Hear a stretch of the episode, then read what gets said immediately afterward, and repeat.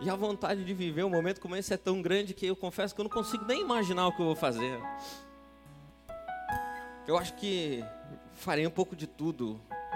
De repente eu corro, abraço, choro. O fato é que todos nós sentimos muita saudade de casa. Saudade de algo que a gente ainda não viu, não conheceu, não sabe como é. Por isso que a gente fica só imaginando. Mas que pela misericórdia de Deus ele nos dá nos dá o privilégio de imaginar e de sentir um pouquinho. Deus, obrigado, Senhor. Obrigado, Senhor. Obrigado porque a gente sente falta de um lar onde nunca viveu. No nosso coração há um vazio, Deus, que só pode ser preenchido pela tua presença. Enquanto a gente está aqui, Deus, a gente consegue enxergar o Senhor como que por reflexos. Mas haverá um dia em que a nossa vida, o nosso corpo estará diante do Senhor, ó Deus, e não será mais esse corpo mortal, mas um revestido, um corpo glorificado, não sujeito a dores, a tristezas, a angústias, ó Pai mas um corpo renovado pelo Senhor. E nesse dia a gente vai cantar, vai dançar, vai pular. Mas nesse dia a gente vai abraçar o Senhor e vai ver o Senhor face a face. E eu creio na tua palavra, e a tua palavra diz que, como, conhece, como somos conhecidos, ó Deus, um dia o conheceremos. Um dia conheceremos, ó Deus, e o meu desejo, o meu desejo é te abraçar, Jesus. Oramade care faz, torelamana. O meu desejo é dizer que eu sempre te amei. E que eu soube que o Senhor sempre esteve comigo, ó Pai. Nos vales de sombra de morte, enquanto eu estava aqui, eu sempre soube que o Senhor esteve comigo. E que no meio a dificuldades e tribulações, Deus, eu sempre soube que a tua mão é que me sustentou. E eu quero dizer ao Senhor muito obrigado.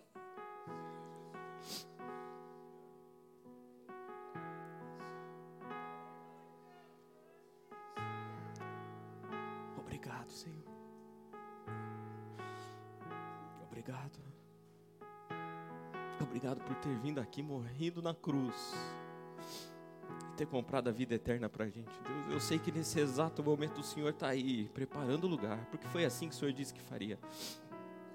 Mas haverá um dia que o Senhor virá novamente e a gente estará junto para sempre. Enquanto isso, nós vivemos de, de momentos de lampejos, ó Deus, da tua visitação. Mas um dia será eterno.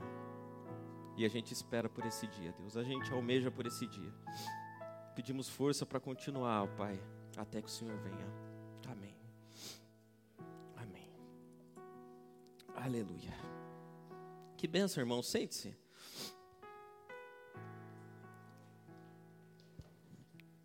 Eu queria falar com vocês hoje, o assunto é longo e o tempo é pouco, então eu preciso falar mais rápido.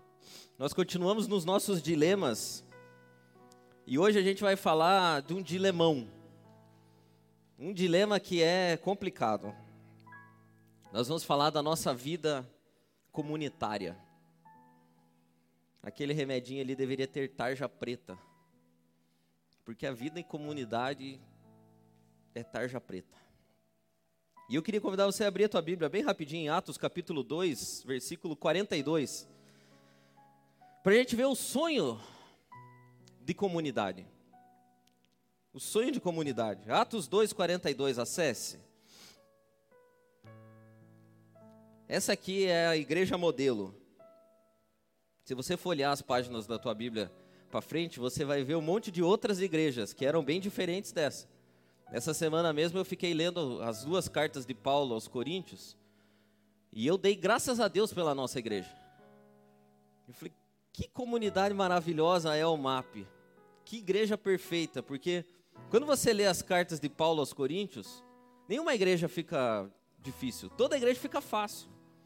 Porque lá a gente vê como a coisa era difícil. Então, Atos 2,42 diz a igreja modelo: E todos continuavam, continuavam firmes, seguindo os ensinamentos dos apóstolos, vivendo em amor cristão, partindo pão juntos e fazendo orações. os apóstolos faziam muitos milagres e maravilhas, e por isso todas as pessoas estavam cheias de temor. Todos os que criam estavam juntos e unidos, e repartiam uns com os outros os que tinham, o que tinham. Essa é a igreja modelo. Essa é a igreja do Cristo, a comunidade que Jesus fundou. É assim que deveria ser, mas não é assim que é. E é interessante que hoje, no mundo que a gente vive, todo mundo tenta ser representante de Cristo. Já reparou? Cristo sai do templo onde sempre esteve, supostamente durante muitos anos, e hoje Cristo está invadindo todas as esferas da sociedade em que a gente vive, e isso é muito bom. Isso é muito bom. Só que isso tem carregado problemas também, porque esse mesmo Cristo que está na igreja, esse mesmo Cristo que está na minha, na tua casa, esse Cristo que a gente fala, que a gente prega, que a gente supostamente vive, às vezes ele aparece em outros lugares e você não sabe se é o mesmo Cristo. Por exemplo, a semana que passou, a gente viu o nosso Cristo na Sapucaí. E eu, eu acho bom que Cristo esteja em todos os lugares. O problema é que as pessoas têm pegado Cristo porque Cristo hoje é popular e têm tentado se valer da popularidade, da influência que Cristo exerce sobre as pessoas para vender a sua própria ideia. E quando elas fazem isso, elas colocam Cristo com base nos seus critérios. E não distantemente de nós, Cristo tem virado cada dia mais um ativista social, um influencer digital, um guru. Alguém que eu uso para manipular e defender moral, ou alguém que eu uso para defender os meus próprios princípios. Um Cristo que eu vendo conforme o gosto do freguês. Um Cristo que serve tanto para matar e um Cristo que serve para curar. Um Cristo que serve para condenar e o outro Cristo que só serve para amar. E eu confesso para você que volte meia eu me pergunto, será que o Cristo que desfilava na Sapucaí é o mesmo Cristo que desfilava na Galileia? Na Judéia? O Cristo que desfilava na Sapucaí era o mesmo que entrou no templo e disse que não serviria a Deus para comércio. Será que o Cristo que desfilava na Sapucaí é o mesmo que Pedro disse: Tu és o Cristo, filho do Deus vivo? Será que é a mesma pessoa? E isso nos coloca diante de um outro dilema. Esse Cristo que andou por aqui pela terra, elegeu algum representante? Será que há alguém que tenha o domínio, que tenha a prerrogativa? Tem algum representante oficial do Cristo na terra? E eu me perguntei isso essa semana e eu cheguei à conclusão de que sim. Olhando as páginas da Bíblia, há uma representação, há uma embaixada legítima de Cristo. E a embaixada legítima de Cristo é a igreja. Isso pode ser chocante e pode ser sectarista. Você está dizendo que Cristo só se manifesta à igreja? Não. Mas Cristo disse que sobre aquela pedra edificariam uma igreja, uma comunidade, um corpo. E isso é chocante porque hoje as pessoas imaginam que pode-se ser cristão sem ser da igreja, sem ser a igreja, sem pertencer ao corpo de Cristo. Eu consigo ser cristão, mas eu não quero saber do corpo. Mas Jesus não disse que seria assim, Jesus disse que edificaria para ele uma igreja. E é interessante que a, a, a, visão de igreja tem pelo menos duas dimensões possíveis. Quando você lê na Bíblia igreja, ela pode falar de duas coisas, ou melhor, de três coisas, mas principalmente de duas. A visão de igreja pode ser, a palavra usada é eclesia, pode ser qualquer ajuntamento, que defina algo. Isso é uma eclesia. Os gregos usavam isso. Você pode juntar pessoas para deliberar a respeito de algo, uma eclesia.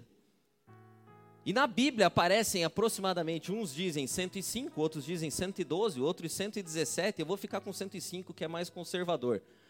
105 vezes a palavra igreja no Novo Testamento, nenhuma no Antigo Testamento, todas no Novo. E dessas 105 vezes, cinco vezes aparece a palavra igreja para definir isso. Uma reunião para falar de qualquer coisa. Outras cinco vezes aparece a segunda visão de igreja, que é a da igreja universal e atemporal. A igreja que existe em todos os tempos, em todos os países, em todos os lugares, com todo tipo de pessoas. É a igreja que lá em Apocalipse diz: um povo de toda raça, tribo, língua e nação. Essa é a igreja universal. Ela aparece cinco vezes apenas no Novo Testamento. E outras 95 vezes aparece o outro conceito de igreja, que é isso aqui. 95 vezes a Bíblia fala de igreja no sentido de uma comunidade de irmãos, local.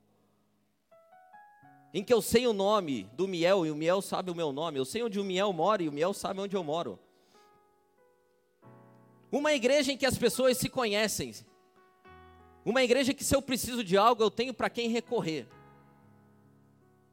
Na maioria das vezes a noção bíblica de igreja é essa igreja, a comunidade dos irmãos. E Jesus sabia disso, porque se você vai ler o Evangelho de Mateus, em um determinado momento ele diz o que a gente deve fazer quando o irmão peca contra a gente. Lembra desse versículo? Se o irmão pecar contra você, vai ter com ele. Se ele te ouvir, você ganhou o irmão. Se ele não ouvir, pegue outras duas testemunhas. Leve até lá. Se mesmo assim ele não ouvir essas duas testemunhas, chame a igreja. É lógico que Jesus estava falando da igreja enquanto essa comunidade. Jesus não estava falando da igreja universal. Não tem como você chamar Davi para vir resolver a treta do irmão que te deve mil reais. Não dá. Ô Davi, vamos aqui, ó. Esse irmão aqui. Não. Ele estava falando dessa igreja. E hoje, cada dia que passa, as pessoas imaginam que é possível ser um cristão sem estar inserido numa comunidade. É possível ser um cristão na minha casa sozinho. É possível ser um cristão sem participar do corpo de Cristo. É possível ser cristão sem nem participar da ceia.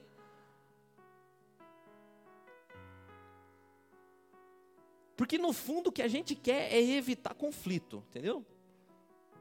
A gente vive num mundo da evitação de conflito.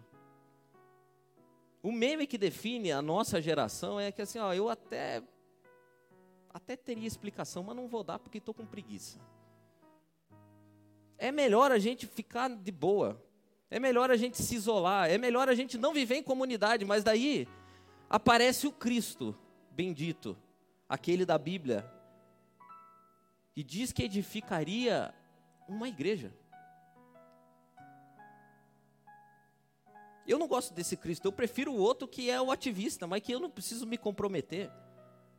Eu queria escolher na prateleira gospel outras coisas, não esse Cristo. E eu queria oferecer para você três critérios para você saber se você faz parte da comunidade ou não. Porque antes da gente falar dos dilemas da comunidade, você precisa saber se você faz parte da comunidade, né? Eu estou falando aqui de dilemas e você, pô, eu nem sou da comunidade. Será que você é da comunidade? Você tem uma igreja? Se Jesus perguntasse para você hoje assim, você é da igreja? Será que você responderia, eu sou da igreja universal? não do reino de Deus, aquela de todos os tempos. Eu estou sentado na mesma fileira de Paulo, Abraão, Davi, Moisés. Moisés é meu parceiro, converso com ele. Jesus falaria para você: não, não, não, não estou falando da igreja universal, não estou não tô perguntando se você está inscrito no livro da vida, não é isso que eu estou perguntando a você. Eu estou perguntando: você faz parte de alguma comunidade? Aí você fala, não, eu faço sim, eu vou de, de domingo de vez em quando lá no MAP. É, fico uns cinco sem ir, depois. Será que você faz parte da comunidade? Já parou para pensar nisso? Eu queria oferecer para você três critérios para você responder para você mesmo se você faz parte de uma comunidade. Não necessariamente dessa, mas de alguma comunidade. E eu vou fazer isso não com base nos meus achismos, eu vou fazer isso com base na minha interpretação da carta aos Hebreus. Primeiro critério para você saber se você faz parte de uma comunidade porque Jesus está edificando uma comunidade. Primeiro critério, Hebreus 10, 25. Não abandonemos, como alguns estão fazendo, o costume de assistir às nossas reuniões. Em outra versão diz o seguinte: não abandonemos a nossa congregação. Não nos deixemos, não deixemos de nos reunir. Você reúne, não? Você reúne com alguém? Você reúne com alguns irmãos? em nome de Jesus, né? Porque também tem que colocar esse adendo. Reunir para falar mal dos outros irmãos não é reunir, tá? Não, não é esse o critério aqui, é, é reunir em nome de Jesus. E reunir é muito mais do que vir aqui no domingo, sentar nessas fileiras, ouvir a palavra e voltar para casa. Você participa da vida de alguma comunidade? O escritor aos Hebreus está dizendo: consideremos-nos uns aos outros. Você considera irmãos? Você tem alguma comunidade que exerce influência sobre a tua vida? Ou você é um cristão freestyle? Quem são as pessoas que você fala assim, aquele ali é o meu irmão, ó. Ele mora na rua tal. Já fui na casa dele. Eu me reúno lá com ele. Você participa da vida da comunidade ou você frequenta? Você está inserido nas veias da comunidade? Você sabe os problemas da comunidade? Você sabe quem são as pessoas que estão com falta e aqueles que estão com abundância? Você sabe quais são os dilemas que a gente vive aqui? Você sabe se nós fechamos as contas ou não? Você sabe se tem algum irmão aqui que está precisando de ajuda? Se tem algum irmão que está com crise no casamento? Você faz parte da comunidade, você se reúne, você congrega. Esse é o primeiro critério para você saber se você faz parte da igreja que Jesus está edificando. Tem que fazer parte de uma comunidade. Não dá. Se não faz parte da comunidade, se não sabe dos problemas do dia a dia de outros cristãos, se não vive junto, não está na comunidade. E você não precisa ser dessa comunidade, mas você precisa ser de alguma comunidade. Tem gente que frequenta 10 igrejas ao mesmo tempo. E seja feliz. Frequente 20, mas tenha uma comunidade. Uma, pelo menos, que seja a sua comunidade. Vá no culto, num culto 10 da manhã, no outro 5 da tarde, no outro 7 da noite, não tem problema. Mas fale assim: oh, essa aqui é a minha comunidade. Essa esses aqui são os meus irmãos. Eu sei das coisas que passam nessa comunidade. Eu não sou só um frequentador. Segunda coisa que você sabe quando você está tá numa comunidade. Quando no seu coração a busca é pela paz. E você quer harmonia com as pessoas. Você não quer ser agradado. Veja o que diz Hebreus ainda, 12, 14. Procurem ter paz com todos e se esforcem para viver uma vida completamente dedicada ao Senhor, pois sem isso, ninguém o verá. Ninguém vai ver a Deus com contenda, viu? Não tem como. Tomem cuidado para que ninguém abandone a graça de Deus. Cuidado para que ninguém se torne como uma planta amarga que cresce e prejudica muita gente com o seu veneno. Toma cuidado para que no teu coração tenha paz e você não esteja inserido nos lugares apenas para machucar as pessoas, porque se você estiver lá para isso, você não é trigo, é joio.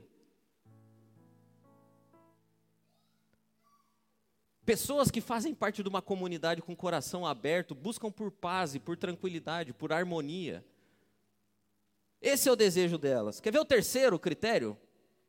Esse aqui é o, é o mais difícil.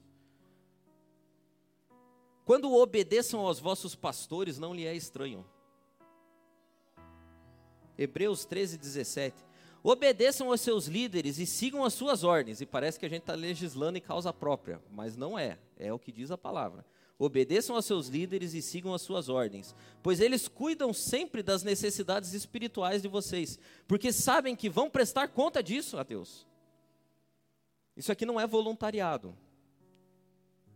Liderar uma comunidade não é voluntariado, a gente está aqui porque Deus chamou. E o que a gente faz aqui, a gente um dia vai prestar conta a Deus, e isso de fato me dá tremor. Se vocês obedecerem, eles farão o trabalho com alegria, mas se vocês não obedecerem, eles, eles trabalharão com tristeza. Isso não ajudará vocês em nada. Sabe, irmãos? A pergunta que eu faço para você, para que você veja se pertence a uma comunidade, é a seguinte: quem é que fala e quem é que tem autoridade sobre a tua vida?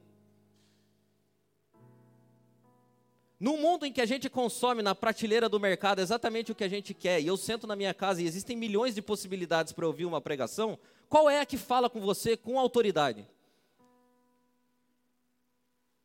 Quem é a pessoa que exerce autoridade espiritual sobre a tua vida? Não no sentido de cobertura, mas no sentido de autoridade mesmo. Será que você ouve a voz de alguém ou você só ouve a voz de Deus? Você consome tudo que se coloca na tua frente e você seleciona aquilo que você gosta. Eu vou dizer para vocês que eu faço algo parecido com isso. Existem pessoas que falam na minha vida, graças a Deus por isso. E eu sou influenciado pelo que elas produzem. Quase todos os domingos eu escuto a palavra do pastor Ed René. Eu escuto a palavra do pastor Mark Driscoll. Eu escuto Matt Chandler e me encanto com as palavras deles, mas sabe que eles não são os meus pastores. Eu não me submeto a autoridade nenhuma deles, os meus pastores estão aqui sentados. E são a eles que eu me submeto, são eles que falam para mim, eu digo, você está indo por um caminho errado, o teu ensino está errado, a forma como você está fazendo está errado. Você precisa prestar atenção, porque esse caminho que você está fazendo aí está errado, meu amigo. São eles que oram por mim. Quando eu estou com algum problema, eu não ligo para o Mark Driscoll. Eu nem tenho o telefone dele, ele não sabe da minha existência. Quando eu tenho alguma coisa errada, eu ligo para o Del, eu ligo para o Marcos, eu ligo para o Valmir. Você faz parte de uma comunidade a quem você se submete. Consegue perceber que estar tá no auditório não necessariamente significa fazer parte da comunidade. E essa vida em comunidade traz consigo muitos desafios, muitos desafios. Alguns aqui, eu estava escrevendo isso aqui e eu pensei, não, mas isso não é desafio, isso, é, isso não é dilema. Então, aqui na, na, na minha lista de sete BOs da vida em comunidade, sete BOs da vida em comunidade tem dilema, problema, utopia, que tem gente que vive vida em comunidade, é utopia para eles. Eu vou começar com a utopia. Primeira utopia da vida em comunidade. É aquele irmão que diz o seguinte: é possível encontrar comunhão espiritual fora do convívio da igreja, viu, irmãos? É possível ter comunhão com todo mundo. Sabe que é o seguinte, eu vou dizer para você assim, até é possível, mas é muito difícil. Porque é quase impossível você manter uma vida de oração onde ninguém ora. É quase impossível você viver uma vida de busca a Deus onde a ideia de Deus é ridicularizada. É quase impossível você conseguir manter uma fé firme onde a, as pessoas são seculares. E seculares não no sentido de que não conhecem a Deus ainda, mas porque não gostam da ideia de Deus. Eu gostaria que alguém me apresentasse até hoje, eu nunca consegui ver pessoas que convivem só com gente que não é cristão e que tem a fé fortalecida em Deus. Gostaria de ver. Porque no fundo a gente. Eu falei isso lá no retiro, eu acredito nisso ainda. A gente é meio que a soma das nossas relações. As pessoas que andam com a gente vão somando na nossa vida e a gente vai ficando meio que uma, um resultado daquilo. Então, no fundo, a gente precisa saber se a nossa comunhão espiritual vai ser alimentada por pessoas que têm uma noção clara de Deus, que acreditam que Deus é poderoso, que acreditam que Deus influencia, que acreditam nos preceitos de Deus, ou pessoas que servem para que a gente fique cutucando as feridas delas e elas as nossas. Porque tem gente de Deus e tem gente da carne. Existem pessoas que quando a gente está perto delas, Deus, a conversa sobre Deus e os preceitos de Deus fluem para a mesa de maneira natural. E a gente sente vontade de se aproximar de Deus. E tem gente que quando a gente está perto, a gente tem vontade de ficar falando mal dos outros mesmo. É de ficar reclamando. Por isso que Jesus disse que não é qualquer ajuntamento que é a igreja. E não precisa de muita gente. Ele falou assim: onde tiverem dois ou três, mas tem um detalhe fundamental: reunidos em meu nome, eu estarei no meio deles. Onde tiverem dois ou três, mas em meu nome, não para comer pizza, não para ficar falando mal da vida dos outros, não para ficar contando piada, não para ficar cantando música. Quando tiverem dois ou três, mas reunidos no meu nome, eu estou no meio deles. Então é uma utopia imaginar que eu consigo ter comunhão espiritual com todo mundo. É uma utopia. A segunda coisa, e esse aqui é um dilema, É que existem pessoas que vivem o dilema do antes só do que mal acompanhado. É gente que, e eu me solidarizo de verdade com elas, gente que sai da vida da comunidade porque a comunidade é tóxica. E eu vou te falar um negócio, irmão: toda comunidade é tóxica.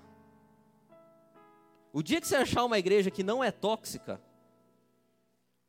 cuidado, que não é igreja. Igreja é tóxica. Igreja machuca as pessoas, comunidade faz mal para as pessoas se elas não tiverem a perspectiva correta. Eu vou provar para você o que eu estou dizendo.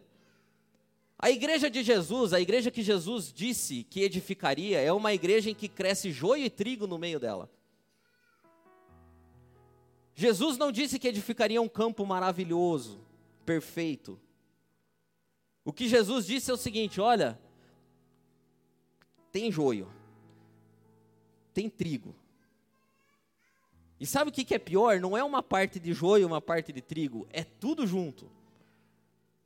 E as pessoas devem ter ficado horrorizadas e falado para Jesus o seguinte: Jesus, vamos fazer o seguinte, vamos separar o joio do trigo. Ele não dá. Não dá. Eu, eu também tenho vontade, porque Deus tem uns filhos que eu vou te contar uma coisa que não é filho de Deus e você vê, parece que dá para.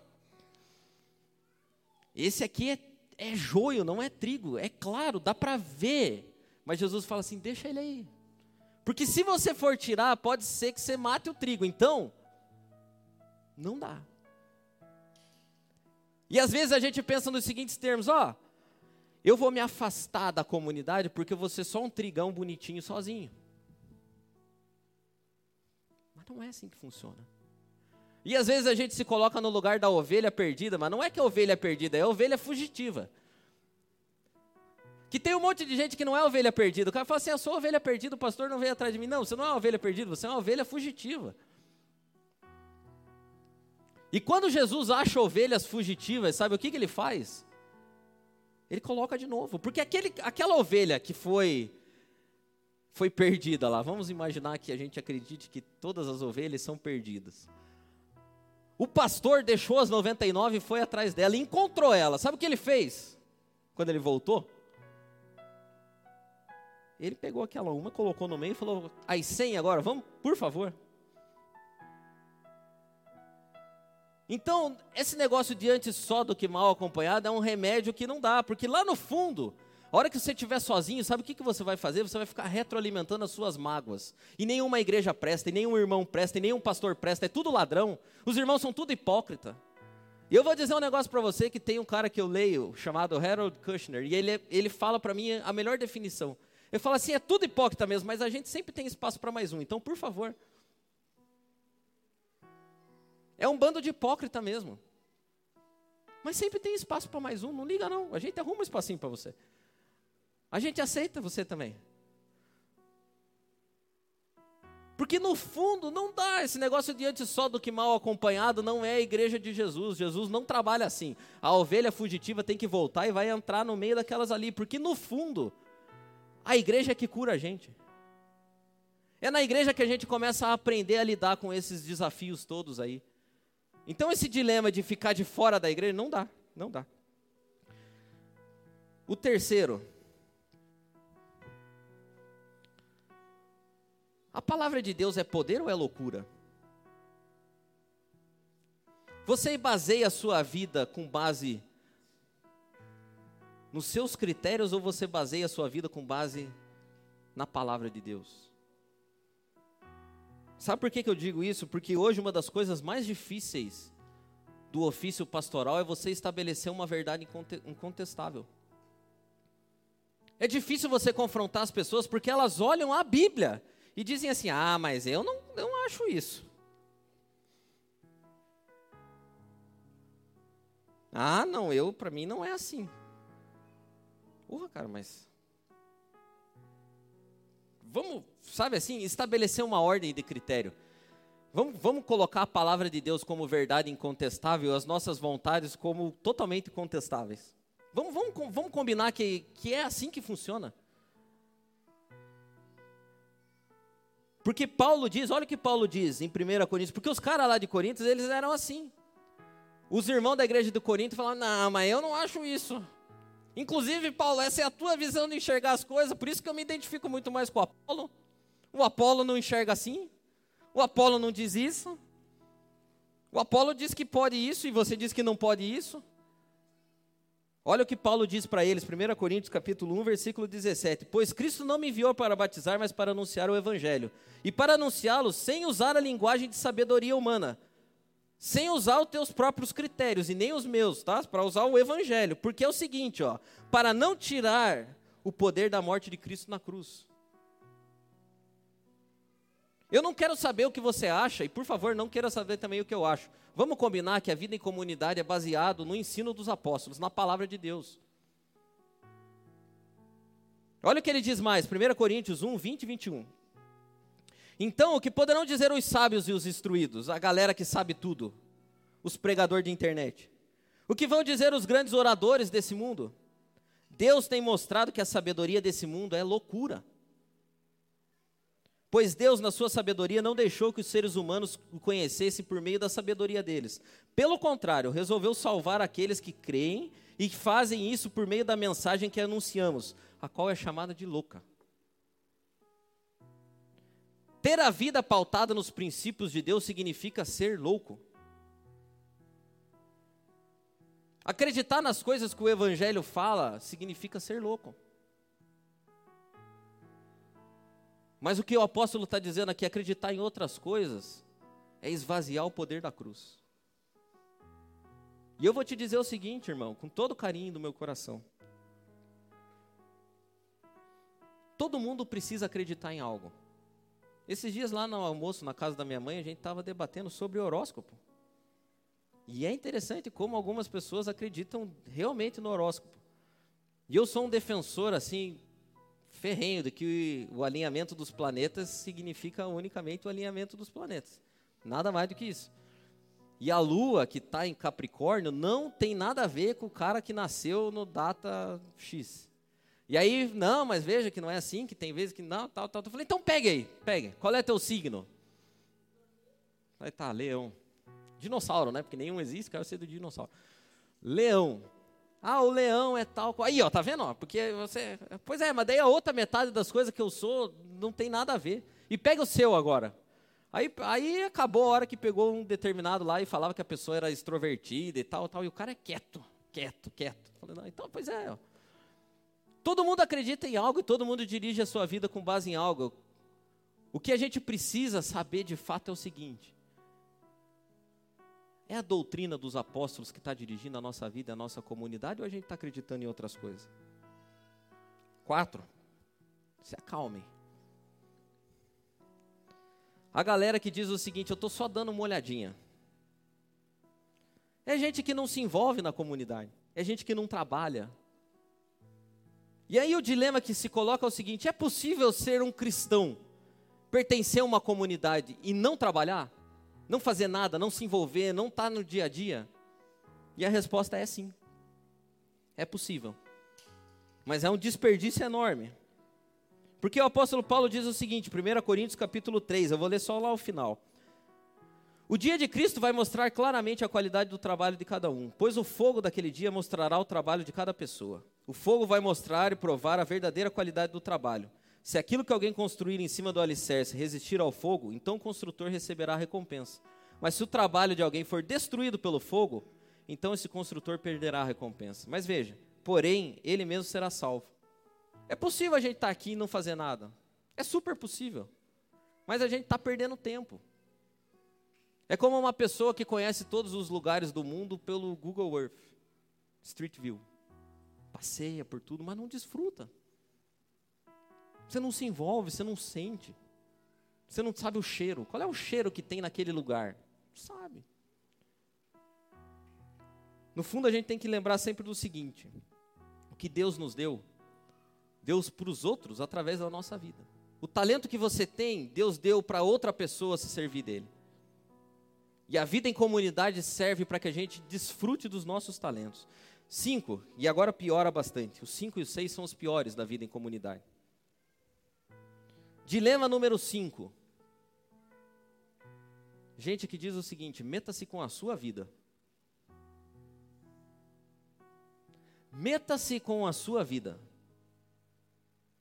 Esse é um grande dilema, porque a vida em comunidade não comporta meta-se com sua vida.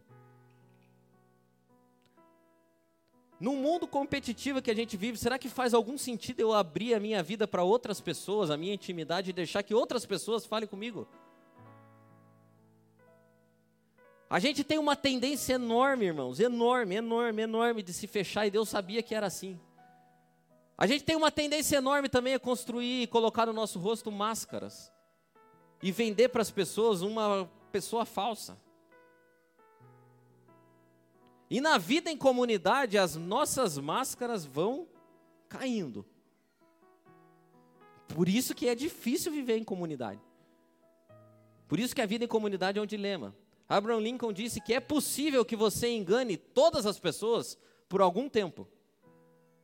E também é possível que você engane alguns o tempo inteiro.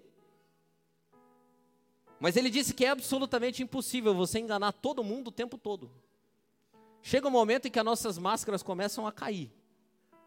E é na vida em comunidade que elas caem mesmo. E quando elas não caem, na vida em comunidade, Deus arranca. Porque lendo Coríntios também eu percebi que a coisa é desse jeito, cara. Tinha um irmão lá que estava complicado e Deus falou assim: eu vou, eu vou colocar ele na geladeira para ver se ele se toca.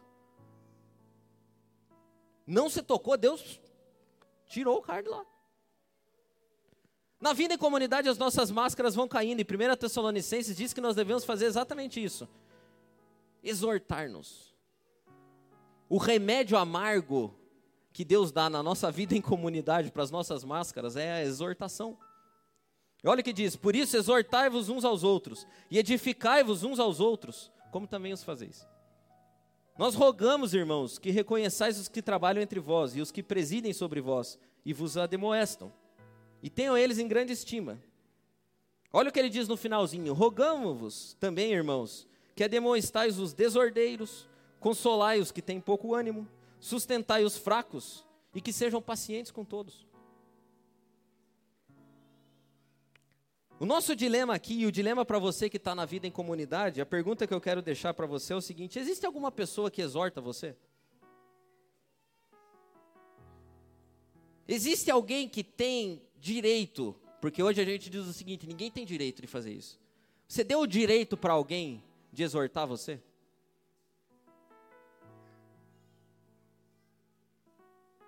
Você, você deu, você chamou uma pessoa e falou assim: olha, pode falar na minha vida, viu? Me aponte aí. Me aponte os meus defeitos. Ore comigo. Veja quando eu estou desanimado. Porque uma coisa é fato: é muito perigoso que a gente viva isolado. Essa vida em que meta-se com sua vida é um caminho de morte. E isso não tem nada a ver com a comunidade.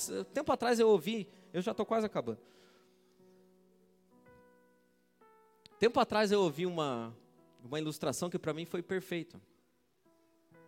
E a pessoa falava sobre a vida em comunidade e ela usou o texto de Lázaro, da ressurreição de Lázaro.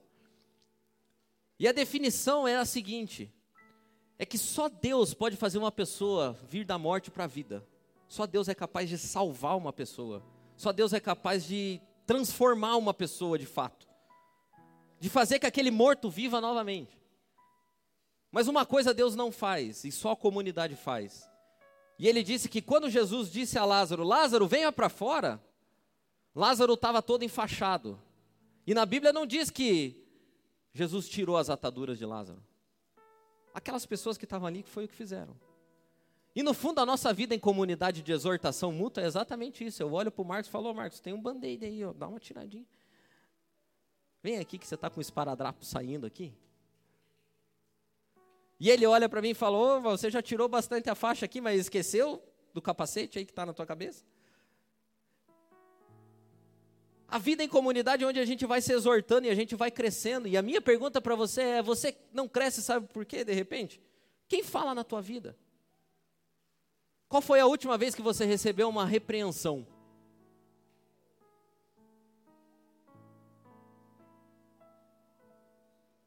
Assim, grosso modo, qual foi a última vez que alguém se levantou para você e falou assim: Ei, irmão, mudarás ou morrerás? Eis que te digo. Quem que eis que te digo alguma coisa? Ninguém eis que te digo nada, porque no fundo, às vezes, a gente constrói as nossas máscaras e as pessoas não têm acesso para eis que te digo nada. E aí a pessoa vai falar, você tem que, oh, você vai aconselhar uma pessoa hoje, você tem que ficar com o dedo, cara. Você faz uma volta, a conversa que era para durar 10 minutos, dura 3 horas, porque você tem que ir, tal, vai. Eu fui esses dias com o Valmir, pô, cara, eu já tava lá, falei, ah, meu Deus, cara, não é assim, irmão, é pecado mesmo. Tem, tem que fazer. É orar, vamos orar, vamos orar. Pedir que Deus abençoe. Ninguém pode falar nada para você.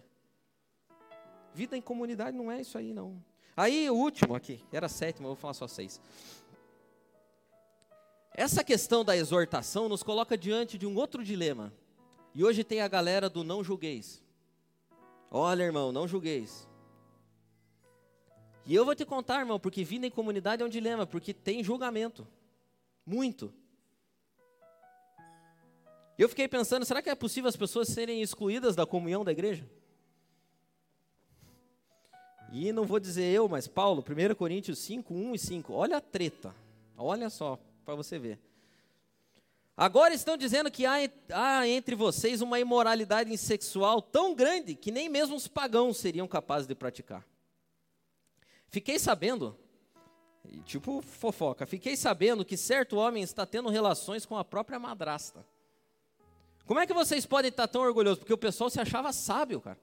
Eles se achavam que estavam por cima. Como é que vocês podem ser tão orgulhosos? Pelo contrário, vocês deveriam ficar muito tristes e expulsar do meio de vocês quem está fazendo uma coisa dessa. Não julguei, irmão. Calma, Paulo. Quanto a mim, ainda que não esteja aí presente pessoalmente, estou com vocês em espírito. Aí ele já apelou para. E agindo como se eu estivesse aí, já julguei pela autoridade do Senhor Jesus o homem que está fazendo essa coisa terrível. Quando vocês se reunirem, estarei com vocês em espírito também.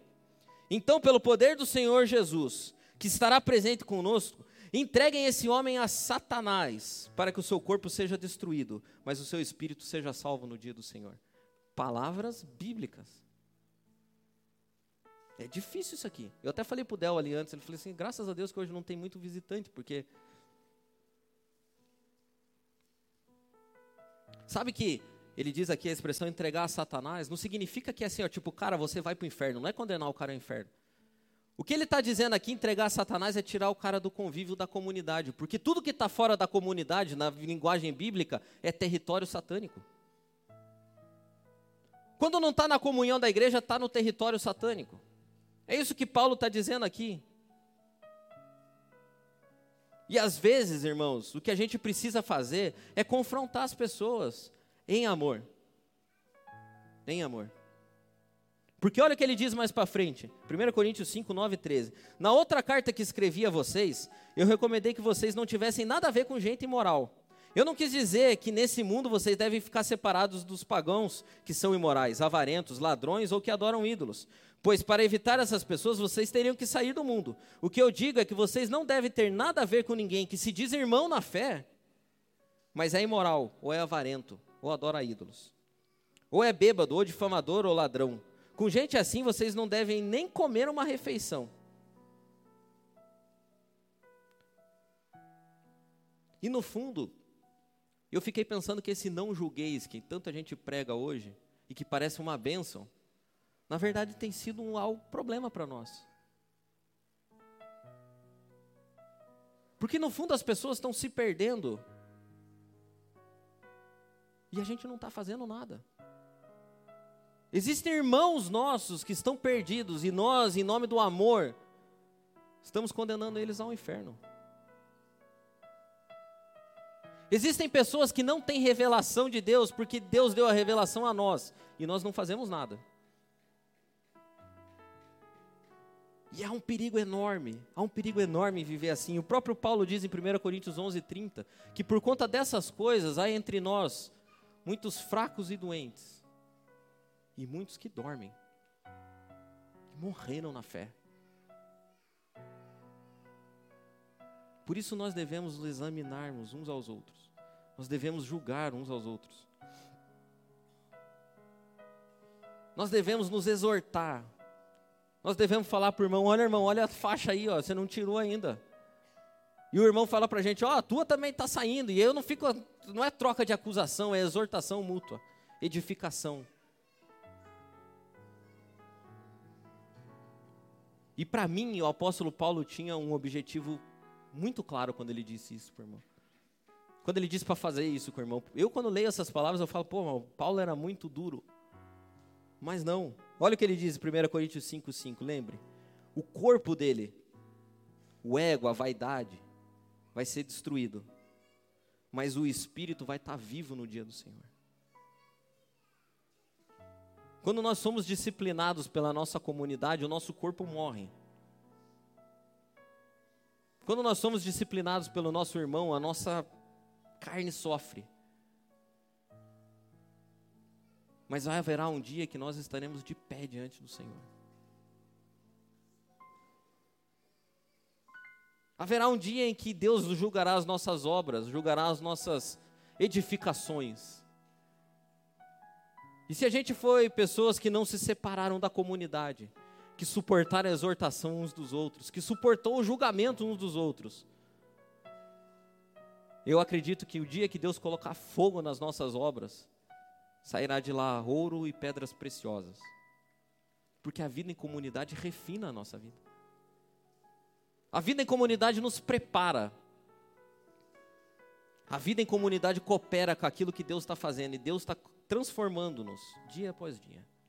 O apóstolo Paulo sabia disso, ele dizia: por, por mais que o meu corpo está se desgastando, por mais que eu sofra no meu corpo afrontas, o meu espírito se revigora a cada dia. Cada dia que passa eu fico mais parecido com Jesus. Cada dia que eu passo aqui nessa comunidade eu fico mais parecido com Jesus, porque aqui tem gente que coloca a mão na minha cara. Aqui eu me envolvo. Aqui eu celebro a Deus, mas aqui eu sou exortado por Deus, sou consolado por Deus. Eu vivo a vida da comunidade. Haveria um jeito de fazer isso de forma mais fácil? Sim, mas daí não seria comunidade. O que Deus preparou para nós é que a gente seja transformado. E o método de Deus é a comunidade. Por isso a comunidade é cheia de dilemas, cheia de desafios, de utopias. A maior utopia mesmo foi construída pelo próprio Deus, porque no comecinho da igreja ele deixou a igreja modelo, que nós lemos, e eu queria ler de novo. Todos continuavam firmes, seguindo os ensinamentos dos apóstolos, todos continuavam firmes. Não tinha os irmãos meia boca. Não tinha os ticos da vida lá. Todo mundo era firme. Eles viviam o amor cristão, partindo pão juntos e fazendo orações. Os apóstolos faziam muitos milagres e maravilhas, e por isso todas as pessoas estavam cheias de temor. Todos os que criam estavam juntos e unidos repartiam uns com os outros o que tinham. Isso aqui é a utopia. E Jesus colocou isso aqui na palavra, eu acho que de propósito. Falou assim: ó, o objetivo é chegar aqui. Para fazer isso, vocês vão ter que ralar na comunidade. Para transformar-nos nessa comunidade, o caminho é longo, irmão. A começar por mim. Por isso eu digo para você que está aqui nessa comunidade e faz parte disso aqui. Eu dou direito para você me julgar. Eu dou direito para você me exortar. Eu dou direito para você me consolar, me animar, para ir lá em casa tomar café, para saber da minha vida. Meta-se na minha vida. Curta meus posts no Facebook, faça uns comentários quando eu colocar coisas sem noção. Fala, tá meio sem noção, hein, irmão. E essa roupinha aí, irmão? Você não, essa foto aí não tá boa, não. Meta-se na minha vida. Meta-se. Não roube de mim o direito de ser julgado e exortado por você. Não roube de mim o direito de ser consolado por você. Não roube o remédio que Deus deu para mim através de você. Não me roube. A vida em comunidade serve para que a gente cresça. E um dia não vai mais precisar de crescimento. A gente vai ser essa comunidade aqui. Para mim, essa comunidade aqui tem um nome, essa igreja: Celestial Igreja Celestial. Enquanto isso, nós estamos no MAP. E aqui no MAP é dureza. Tá bom? Me dê remédios. Viva tomando remédio aqui na nossa comunidade. Que a tua vida seja abençoada. Que a tua experiência aqui seja abençoada. Que ao sentarmos nessa mesa, a gente saiba assim: olha, eu estou aqui, irmão, só pela graça de Deus e pela tua ajuda. Tem amigos espirituais. Tem a gente que te exorta, que te consola. Viva a comunidade. Não perca a chance que Deus deu para você de ser transformado. O método é o mesmo, é a comunidade. Amém?